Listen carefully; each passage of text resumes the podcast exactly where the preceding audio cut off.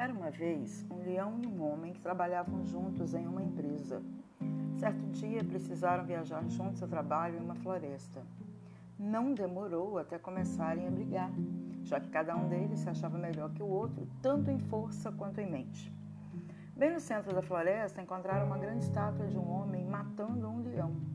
O homem ficou feliz e disse ao leão: Aí está, é assim que somos fortes. Nós sim somos os reis dos animais. O leão achou muita graça e disse: Foi um homem quem fez essa estátua. Teria sido o contrário se o leão tivesse feito isso.